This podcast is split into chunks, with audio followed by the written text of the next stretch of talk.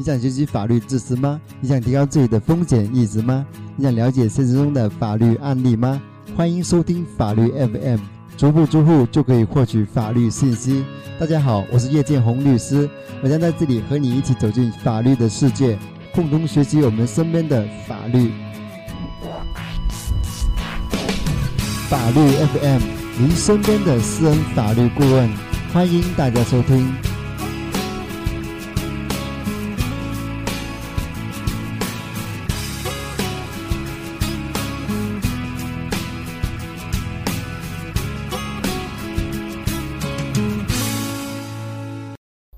大家好，欢迎大家收听法律 FM 第二十三期节目，我是你的朋友叶建红，你还好吗？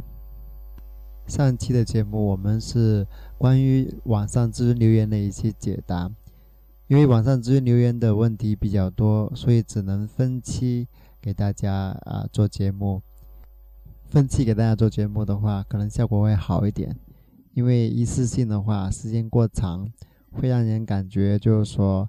啊比较枯燥。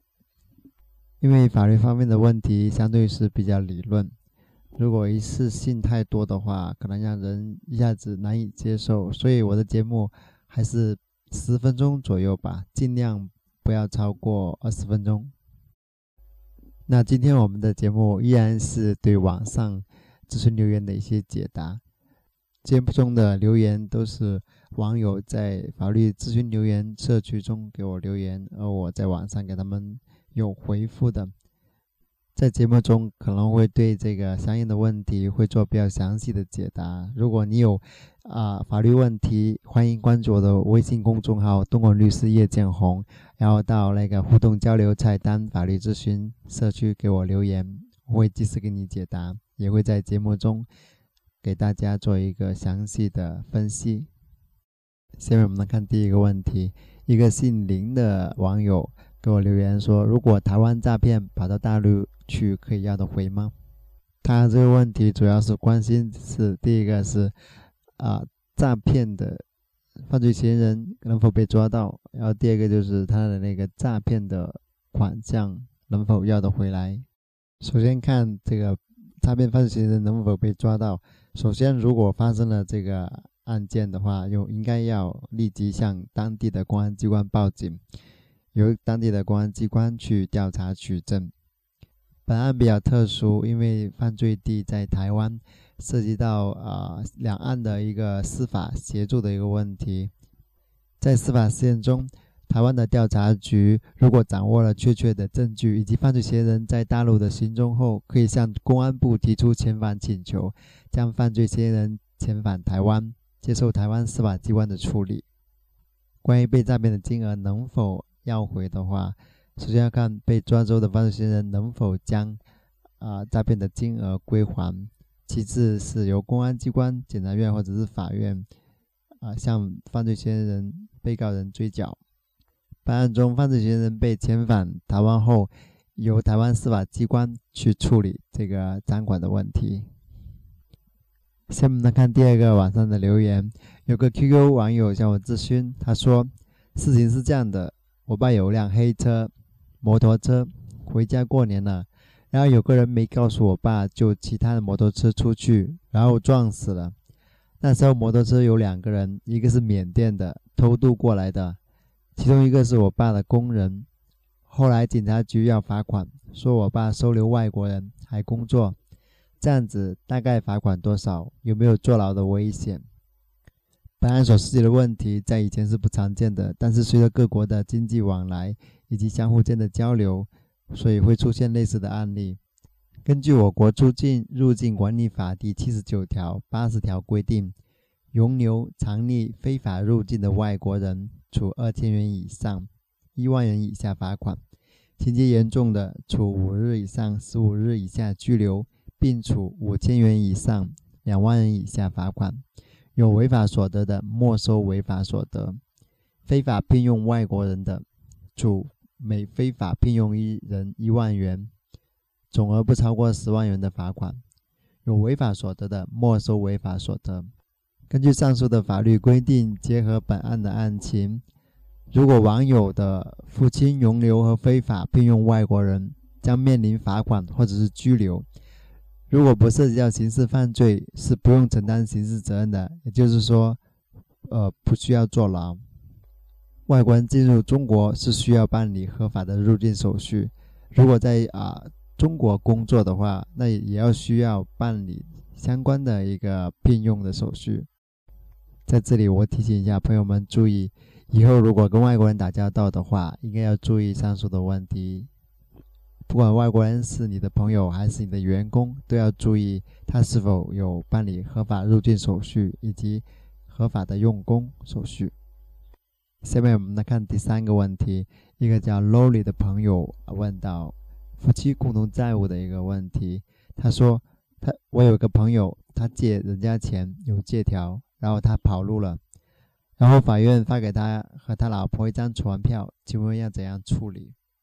关于本案，如果当事人接到传票，就说明对方已经起诉到法院，法院安排开庭了。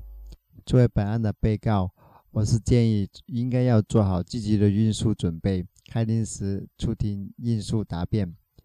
如果不是夫妻共同债务的话，应该要提供相应的证据予以证明。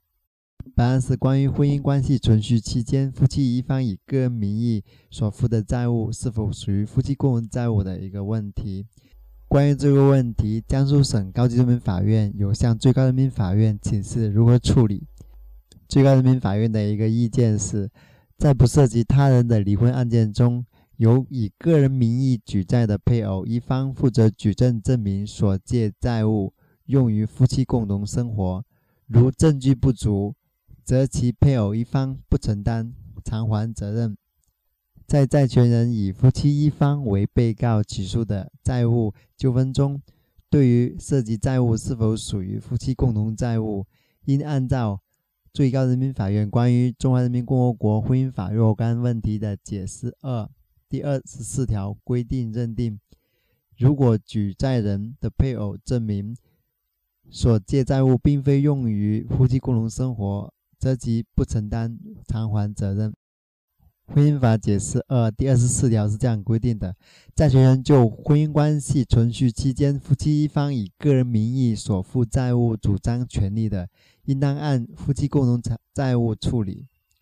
但夫妻一方能够证明债权人与债务人明确约定为个人债务，或者是能够证明属于婚姻法第十九条第三款规定情形的除外。婚姻法第十九条第三款规定。夫妻对婚姻关系存续期间所得的财产约定归各自所有的，夫或妻一方对外所负的债务，第三人知道该约定的，以夫或妻一方所有的财产清偿。上述的规定比较多，下面我们来一一解释一下。第一个是关于啊最高人民法院的一个意见，第一种情形就是在不涉及到他人的离婚案件中，举个例子，就是说如果丈夫说他啊借别人十万块钱。但是他要证明这笔钱是用于夫妻的共同生活，如果是没有不能证明的话，那他的妻子就不承担的这个偿还责任。最高人民法院意见中的第二种情形是在债权人以夫妻一方为被告起诉的债务纠纷中，对于案涉债务是否属于夫妻共同债务的处理，是按照婚姻法司法解释二的第二十四条去认定。婚姻法司法解释二第二十四条的处理原则是：婚姻关系存续期间，夫妻一方以个人名义所负的债务，应当按夫妻共同债务处理。但是例外情况是，如果夫妻一方能够证明债权人与债务人明确约定为个人债务的，或者能够证明第三人知道夫妻对婚姻关系存续期间所得的财产约定各自所有。本案的情形则属于啊最高法院意见中的第二种情形。本案中的妻子如果认为丈夫所借的债务并非夫妻共同债务，她需要提供证据予以证明。第一，她可以提供证据证明债权人与其老公明确约定为个人债务；第二，她可以提供证据证明她与老公之间关于婚姻关系存续期间所得的财产约定为归各自所有。第三人知道该约定的。第三，她可以提供证据证明其老公所借的债务并非用于夫妻共同生活。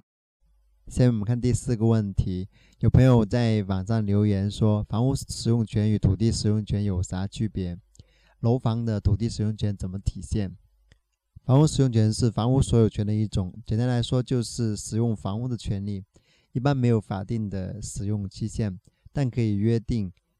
土地使用权简单来讲也是使用土地的一个权利，个人只有土地的使用权而没有所有权。而且有法定的使用期限，如住宅土地使用权期限为七十年。楼房的土地使用权主要体现在年限上，因为房子建好之后，土地就已经使用了。下面我们来看第五个问题，有个朋友留言到：房产所有权无限期，但其土地有使用期，也就是说，土地出让制度只是出让了七十年的使用权，而并非所有权，是这样理解吗？其实是可以这样理解的：土地的所有权归国家和集体所有，个人只有土地的使用权限。但是我国物权法第一百四十九条规定，住宅建设用地使用权期间届满的自动续期，也就是说，住宅土地使用权七十年后是自动续期的。以上就是今天的节目内容。如果你有什么法律问题，或者想了解更多的法律知识的话，可以继续收听我的法律 FM 节目，或者是关注我的微信公众号“东莞律师叶建红”。可以在公众号里面的互动交流菜单上法律咨询，或者是海林社区上给我留言，我会及时给你回复。今天的节目就到此结束，感谢您的收听，我们下期见。法律 FM 旨在传播法治、公益普法，为您在生活事业中提供法律指引。如果你有什么法律问题，或者收听更多的节目录音，请微信关注公众号“东莞律师叶建红”，或登录安卓市场、百度及新浪手机应用下载并安装叶建红律师客户端，就可以获取更多的法律资讯，还可以和叶律师交流互动。欢迎大家参与。